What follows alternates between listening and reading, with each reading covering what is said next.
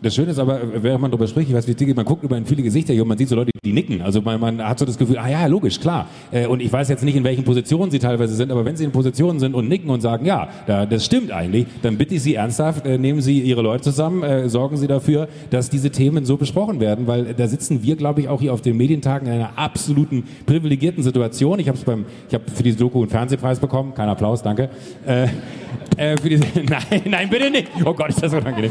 Äh, so was ich, aber da habe ich auch gesagt, so, ey, äh, da, da, redest du an, an, an, an die ganze Branche und sagst, ihr alle habt die gleiche Chance, sowas zu machen. Das ist ja kein Privileg, was mir zuteil ist, sondern äh, ich habe es einfach gemacht, vielleicht aus einer Naivität heraus. Ich habe es eben gesagt, würde ich es heute nochmal machen. Das ist jetzt gar nicht so, dass ich das damit so schlecht darstellen würde, aber ich war mir nicht im Klaren darüber, wie groß das Thema ist und was das mit mir persönlich macht. Für die Sache 100 Prozent.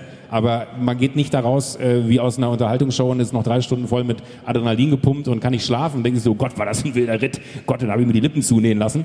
Ähm, sondern das ist halt einfach eine andere Nummer, sowas. Und das finde ich aber total gut, dass man eigentlich in so einem Forum hier auch mal Leute erreicht, die anscheinend alle nicken, aber es dann dennoch irgendwie zu wenig äh, präsentiert ist. Die Medientage München sind auch immer der Ort für Appelle wie diesen von, ihr werdet es erkannt haben, Joko Winterscheid.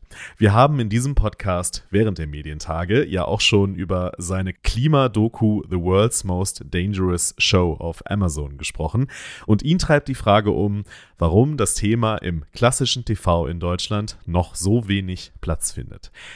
Das ist sicher eine der großen Herausforderungen der Branche. Wie kann man relevante Themen so erzählen, dass das Publikum dranbleibt, dass es sich informiert und unterhalten fühlt, im besten Fall.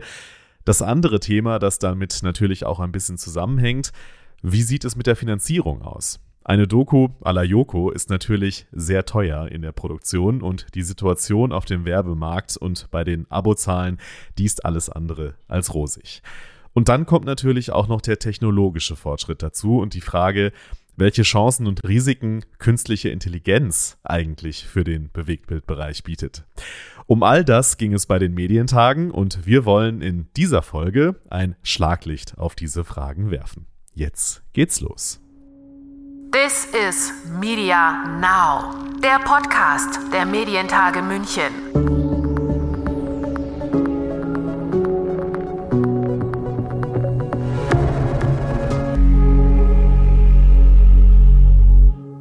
Mein Name ist Lukas Schöne und ich begrüße euch zu dieser Folge von This is Media Now.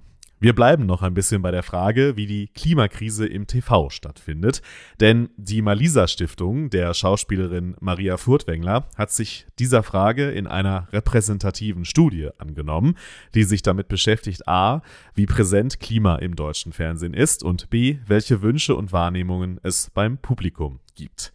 Und die Erkenntnisse hat Maria Furtwängler bei den Medientagen präsentiert.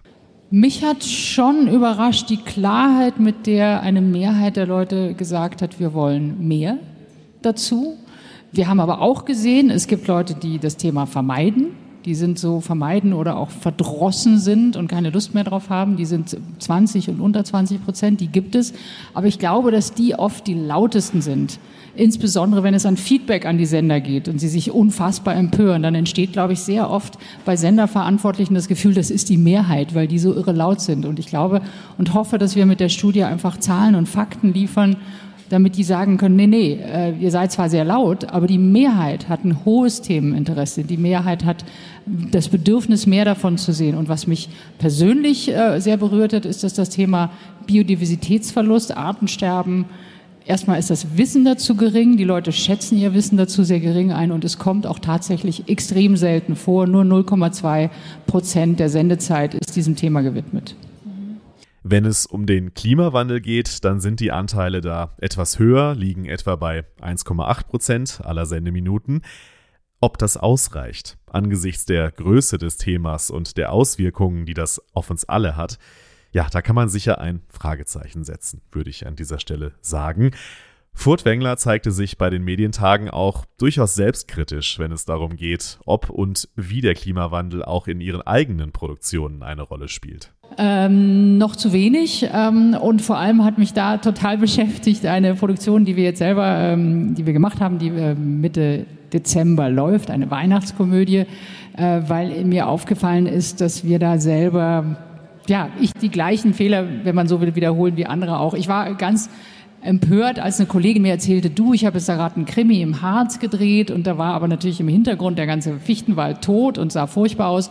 Die haben da, stell dir vor, im Nachgang nachkoloriert. Ah, dachte ich, ah, das ist ja wirklich unerhört, man erzählt die Wirklichkeit nicht. Und dann ist mir aufgefallen, dass wir selber bei unserer Weihnachtskomödie in Tirol und natürlich Tirol, Weihnachtskomödie, da muss Schnee liegen. Wir haben also mit Ach und Krach irgendwo noch Schnee gefunden, aber im letzten Bild eine Kapelle, das letzte Bild im Dunkeln, überhaupt kein Schnee mehr. Da war also nichts mehr zu holen. Und natürlich, was haben wir gemacht? Wir haben den Schnee digital drüber gerieselt, damit die Weihnachtsstimmung entsteht. Und das ist eben, finde ich, so spannend, dass wir im Fernsehen, in der Fiktion nicht nur nicht nach vorne schauen, sondern wir sind nicht mal bereit, die Wirklichkeit zu erzählen, so wie sie heute ist, unsere Wirklichkeit in einer Situation von sich extrem verändernden Klima. Wer hat denn noch weines weiße Weihnachten? Aber wir halten noch fest an dem Bild, naja, aber wenn wir so eine Komödie und Weihnachten, das gute Gefühl, dann brauchen wir Schnee. Dann basteln wir uns das halt rein. Und das ist so interessant, dass wir eigentlich immer noch festhalten an einem Bild von gestern und wir in der Fiktion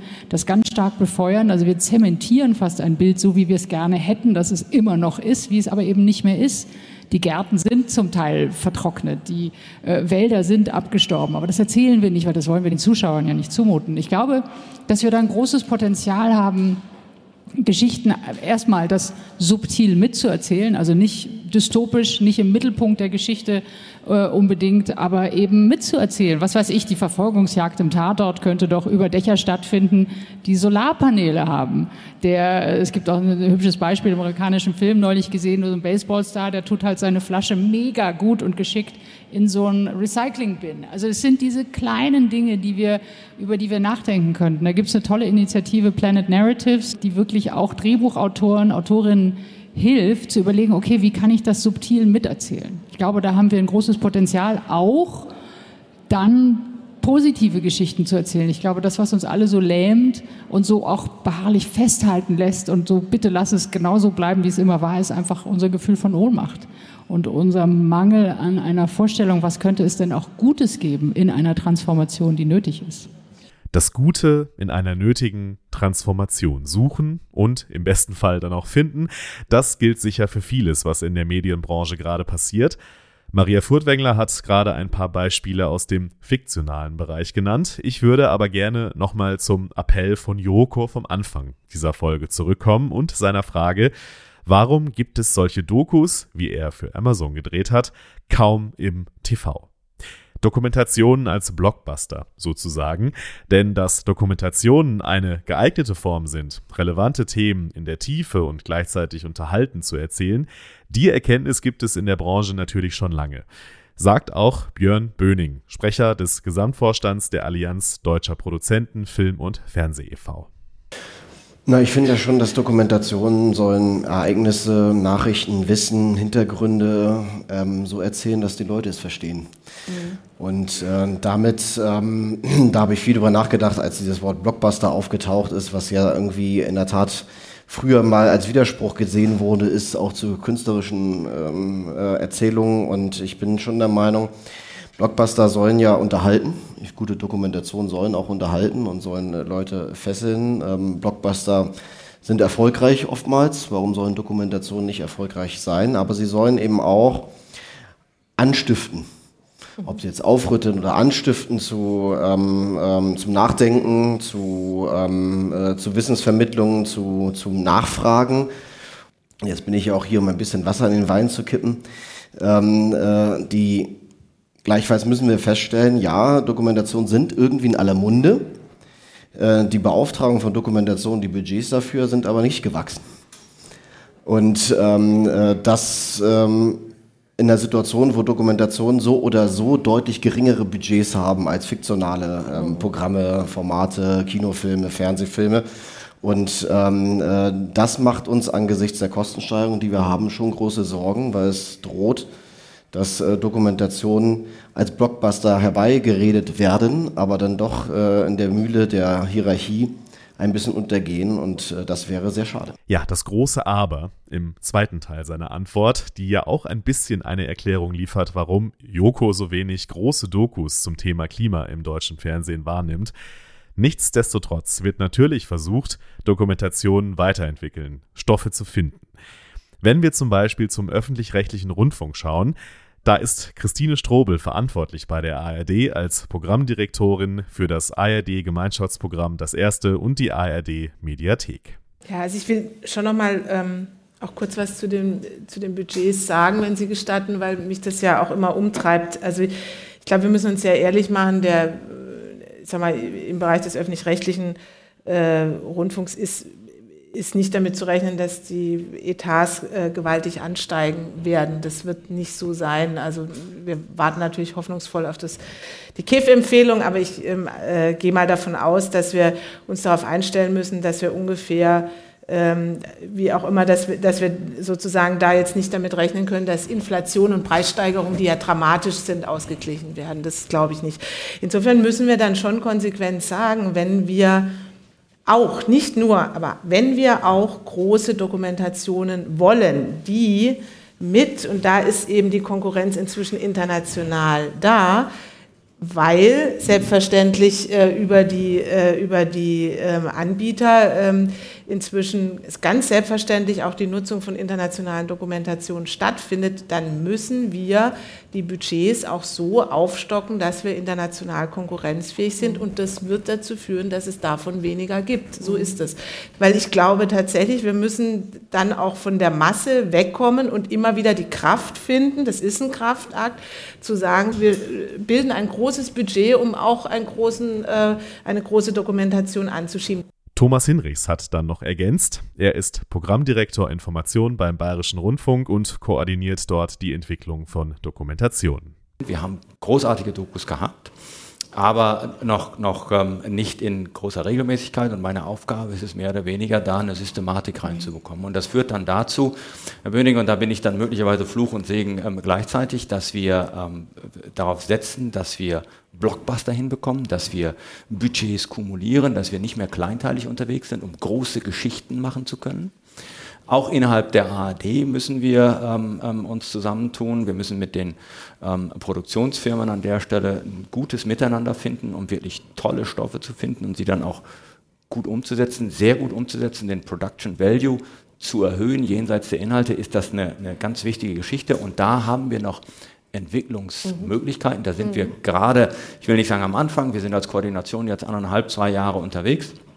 Die ersten Erfolge sind da, aber wir kommen jetzt an die Punkte, wo es schmerzhaft wird, weil wenn man kumuliert, wenn man sagt, wir brauchen die Klasse, mhm. heißt das auf der anderen Seite auch, dass wir weniger Masse machen können. Die Budgets werden nicht, nicht, nicht mehr werden, das heißt, wir müssen besser und, und, und ähm, effizienter mit denen umgehen. Das heißt nicht, dass die einzelne Doku weniger zur Verfügung hat, sie wird in Zukunft mehr zur Verfügung haben. Die Ansprüche werden steigen, auch im, im Production Value, im Storytelling. Ähm, all diese Dinge ähm, werden auch in der Konkurrenz ähm, zu den Kollegen, die ich sehr schätze, auf ein höheres Niveau gehoben. Und da wollen wir hin. Das schaffen wir. Wir schaffen es noch nicht jede Woche. Wenn Sie sich den September angucken, ähm, das war unser Doku-Monat, ähm, ähm, da hat es schon ziemlich gut geklappt und das ist das, was ähm, ähm, Christine Strobel auch von uns abverlangt. Wir haben über über Köpfe, über Ingo Zamperoni in Italien, Jesse Wellmer, die die Stimme des Ostens, da hatten wir Schwierigkeiten, sehr, sehr gut ähm, spricht und erkannt hat.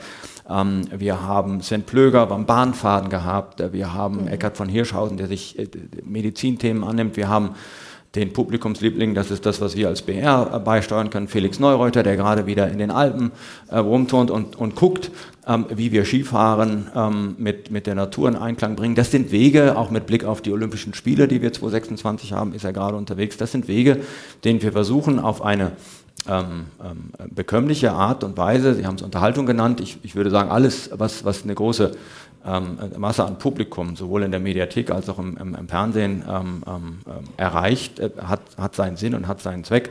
Das sind Wege, äh, mit denen wir versuchen, das Genre Dokumentation, das ein uraltes ist und das nicht auf einem Plateau ist und das auch mhm. nicht irgendwann mal in Decline ist, äh, weiterzuentwickeln. Ja, beim Weiterentwickeln helfen kann auch im Bereich Dokumentation im Bewegtbild künstliche Intelligenz, das große Thema der Medientage in diesem Jahr. Sicher ein Hebel, um Kosten in der Produktion von Dokus zu senken und vielleicht auch dafür neue Ansätze bei Themen zu finden. Nicola Kohl ist Geschäftsführerin und Produzentin bei der Produktionsfirma South Browse. Sie ist eine erfahrene Produzentin von Dokumentationen und hat bei den Medientagen zusammengefasst, wie KI die Arbeit verändert und welche Möglichkeiten sie bietet. Ja, also wir produzieren oder wir experimentieren und arbeiten, wenn rechtlich unbedenklich, eigentlich in allen Phasen der Produktion mit KI-Tools, also von der Stofffindung, Development, Titelfindung, Konzeptionierung, Pitch Deck bis hin zur Postproduktion. Da gibt es natürlich viele neue Möglichkeiten, auch mit äh, Text-to-Edit. Das ist ein neues, was Neues jetzt mit der neuen Version von DaVinci Resolve. Dann im Bereich historische Dokumentationen, so historisches Archivmaterial zu bearbeiten mit verschiedensten Tools, die wir ausprobieren. Und man kann sagen, wir sind auch in einer Evaluierungsphase. Also manches klar macht man, weil es gut ist, äh, aber manche Sachen gucken wir uns auch noch an und sagen, das braucht noch ein bisschen also es gibt gerade ganz interessante äh, Entwicklung in der Möglichkeit, äh, Künst, also virtuelle Avatare in virtuellen Welten. Wir haben aktuell Produktionen, äh, zum Beispiel für Terra X, also im Wissenschaftsgeschichtsbereich, wo wir ähm, so fotorealistische Avatare in virtuellen Welten mit der Unreal Engine äh, MetaHuman äh, produzieren total spannend, weil es ist ein, Skelett, von dem wir die Daten haben. Da gibt es Knochenisotopien, man weiß, wie diese Frau ausgesehen hat, die ist 9000 Jahre alt. Und diese Daten haben wir jetzt in, die, also in das Meta-Human-Programm eingespeist und entstanden ist eine Steinzeitfrau, wo die Wissenschaftler da saßen und gesagt haben, ja, so sah die wahrscheinlich aus. Geil. Ja, beeindruckend. Da ist in Sachen KI im Bewegtbild einiges los und wir haben es gehört, viel schon konkret im Einsatz. Das gilt auch für den fiktionalen Bereich. Den Einblick haben uns Dr. Markus Schäfer, President and CEO bei ZDF Studios gegeben und Max Wiedemann, Chief Business Development and Chief Production Officer bei Leonine Studios. Mit ChatGPT kann ich mir quasi ein virtuelles Zielpublikum schaffen. Ja. Und ich weiß nicht, ob wir jetzt über den Welthit äh, reden. Ich glaube, da muss ich, glaube ich, unterscheiden zwischen dem Einsatz von heutiger generativer KI, wo ich vielleicht eher ähm, im tatsächlich im durchformatierten Content bin, wo da die Stärken sind, dieses, dieses ingeniöse, dieses äh, äh, wirklich out of the box mäßige, da brauchen wir vielleicht noch ein bisschen, bis, bis eine, bis eine äh, generative AI dahinter kommt. Aber das, was mal für das Brot- und Buttergeschäft ähm, in vielen Streaming- und, und äh, Bewegbildproduktionen erforderlich ist, nämlich zielgruppenspezifisch zu entwickeln, was ein Auftraggeber haben möchte, das, glaube ich, kann sehr gut mit einer KI unterstützt werden. Ich glaube, es ist immer die Frage, wie viele Daten die KI zur Verfügung hat. Ne? Also KI ist ein, also ein Anwendungsfall ist ja tatsächlich auch die Prognose von Einspielergebnissen äh, und Marktpotenzial. Und ähm, äh, ich könnte mir vorstellen, wenn eine KI sozusagen auch gesellschaftliche Strömungen mit erfasst, und ich sage mal, bei einem Unternehmen wie Alphabet laufen diese Daten schon auch zusammen ähm, und, und feststellt, dass es in den letzten Jahren, äh, ich sage mal, eine Form von Übersättigung gegeben hat aus dieser Hollywood Echo Chamber, dass man immer nur das, das, das Gleiche nur anders gesehen hat und irgendwie viele Menschen einfach überhaupt keine Lust mehr hatten, den 37. Äh, Marvel-Superheldenfilm zu sehen, sondern einfach mal wieder irgendwie überrascht werden wollten, was Neues zu sehen. Ich glaube, wenn man tief genug in die Daten reinschaut, dann hätte man diesen Trend erkennen können. Und vielleicht hätte, wäre eine KI dann zu dem Schluss gekommen, ähm, es gibt verschiedene Tendenzen. Das eine ist sozusagen, dass, äh, dass, dass diese äh, Feminismusdebatte noch nicht wirklich aufgegriffen wurde in einem Film, der mit einem zwinkernden Auge sozusagen äh, ein, eine alte Rollenbilder in Frage stellt und dass eine Marke wie Barbie dafür perfekt geeignet wäre und auf der anderen Seite man vielleicht wieder sozusagen das, das, das, das, das, das große Filmemacherische von, von, einem, äh, von einem Christopher Nolan sucht, äh, wenn man ins Kino geht.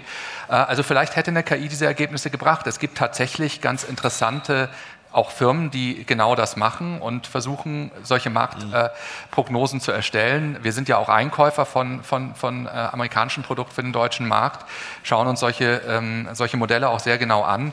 Und ich würde nicht ausschließen, dass äh, sowas in Zukunft vielleicht auch mit ein Datenpunkt ist bei der Entscheidung, welche Filme man auch einkauft, welche Filme man auch herausbringt auf dem deutschen Markt, äh, je nachdem, wie gut diese Systeme dann auch arbeiten. Das muss man natürlich auch mal alles gegenhalten, Prognose gegen Realität, was ist eingetreten und was ist nicht eingetreten. Ja, und auch bei einem der großen deutschen Player, 7-One Entertainment Group, spielt KI eine immer größere Rolle, sagt Nicole Agudo-Bärbel als Managing Director and Chief Distribution Officer. Da gibt es wirklich eine Vielzahl von Anwendungsfällen aus, aus dem Bereich der Werbung. Mhm. Ja.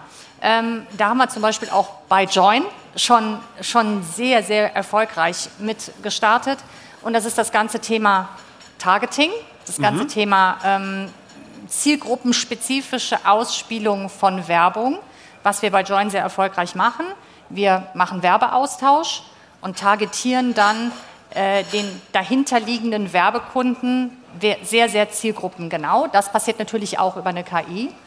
Und das dritte Beispiel, das ist vielleicht eher was aus dem Bereich Content Protection, was mhm. ja auch ein bisschen eine Rolle spielen soll. Ähm, wir haben zum Beispiel eine KI, die nennt sich Shield. Shield Management und die schützt unsere Inhalte vor Fraud, vor mhm. Angriffen von außen und vor, davor, dass zum Beispiel auch unzulässige Inhalte ausgespielt werden, versehentlich und sowas. Ja, das ist so eine Art Firewall, die auch noch mal drüber läuft. Das sind drei Beispiele. Ansonsten gibt es bei Join ein Recommendation Engine. Ich glaube, das kennt jeder von der Nutzung. Ähm, wenn man einen Inhalt anschaut und man schaut sich relativ häufig Joko und Klaas Inhalte an, ähm, dann werden einem irgendwann auch Joko und Klaas Inhalte angeboten und man sieht das dann in seiner Lane. Ja? Das sind so Beispiele einfach aus der Praxis, die uns die Arbeit total erleichtern und wo man wirklich sehr, sehr große Effizienzen heben kann. Und für uns im Unterschied zu dem, was was du gerade eben gesagt hast, ist es halt eben sehr, sehr wichtig, dass wir zum Beispiel auch monetarisieren, zielgruppenspezifisch ausspielen können, die Werbung targetieren können. Das ist für unsere Werbekunden extrem wichtig.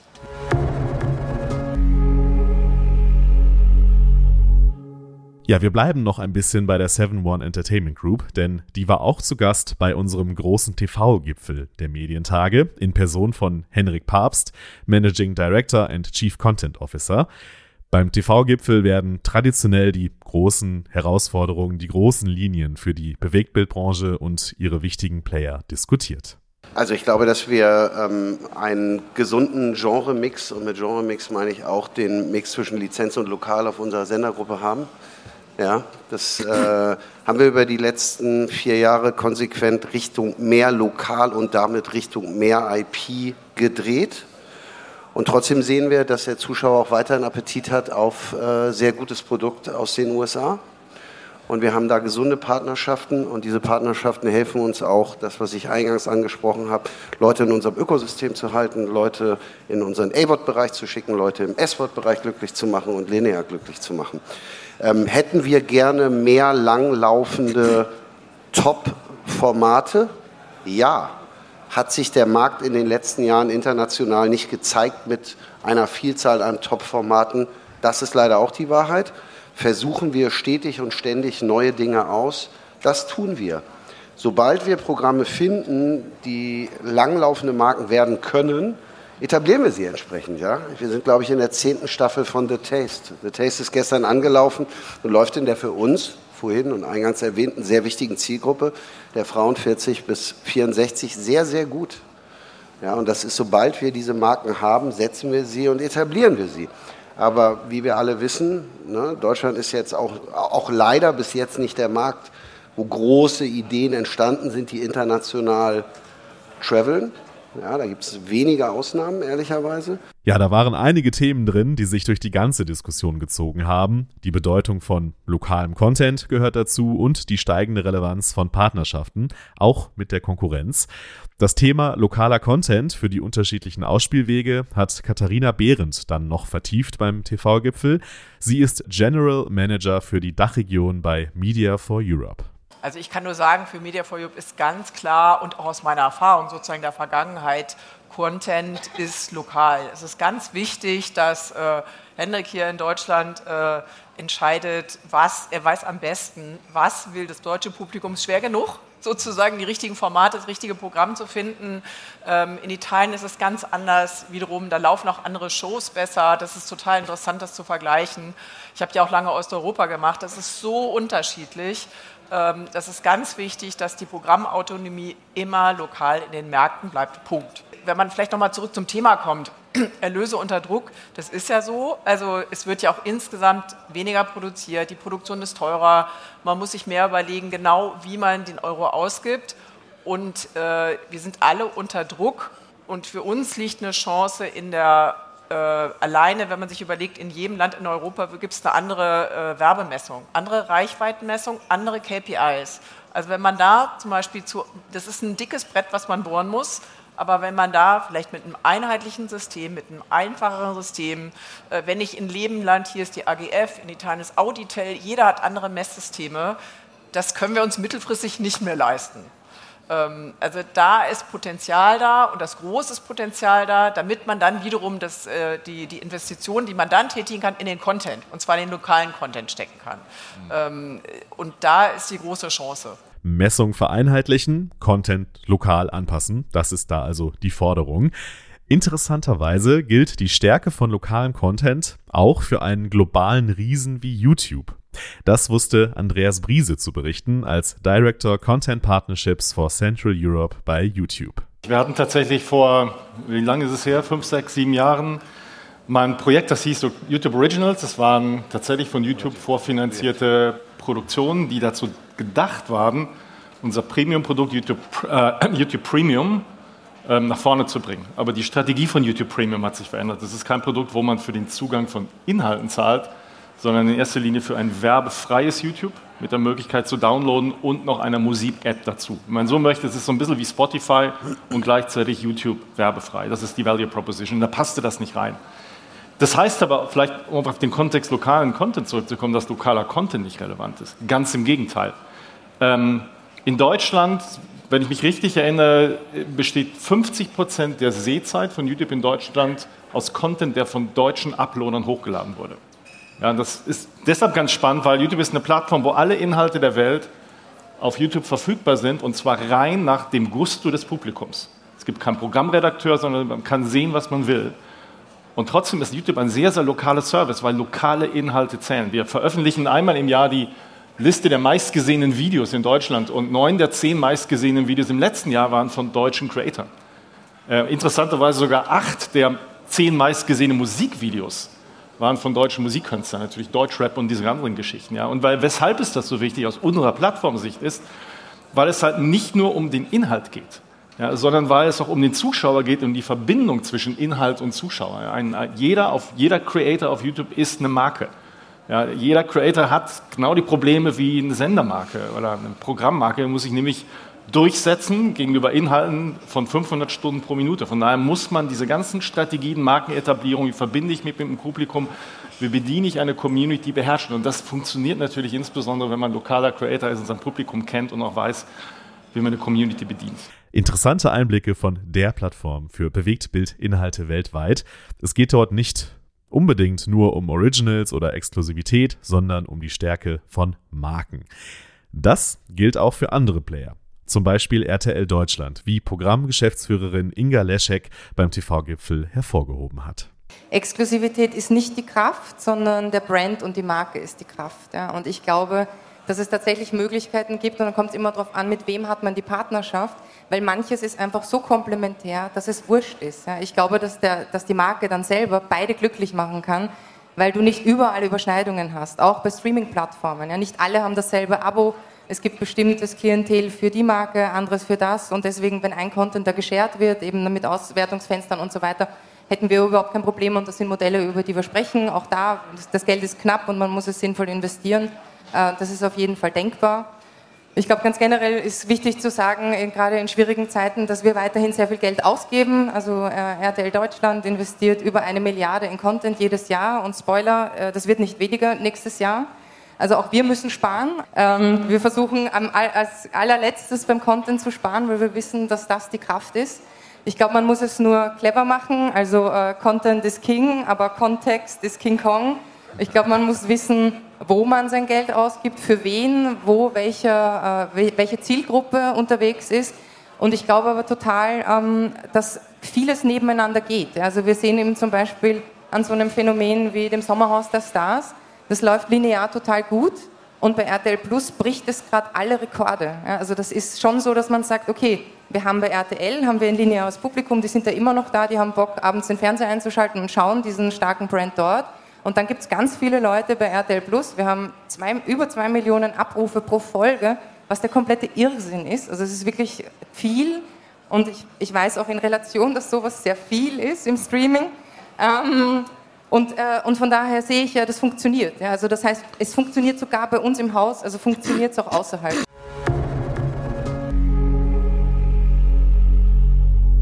Ja, ein Ritt durch die Herausforderungen der Bewegtbildbranche.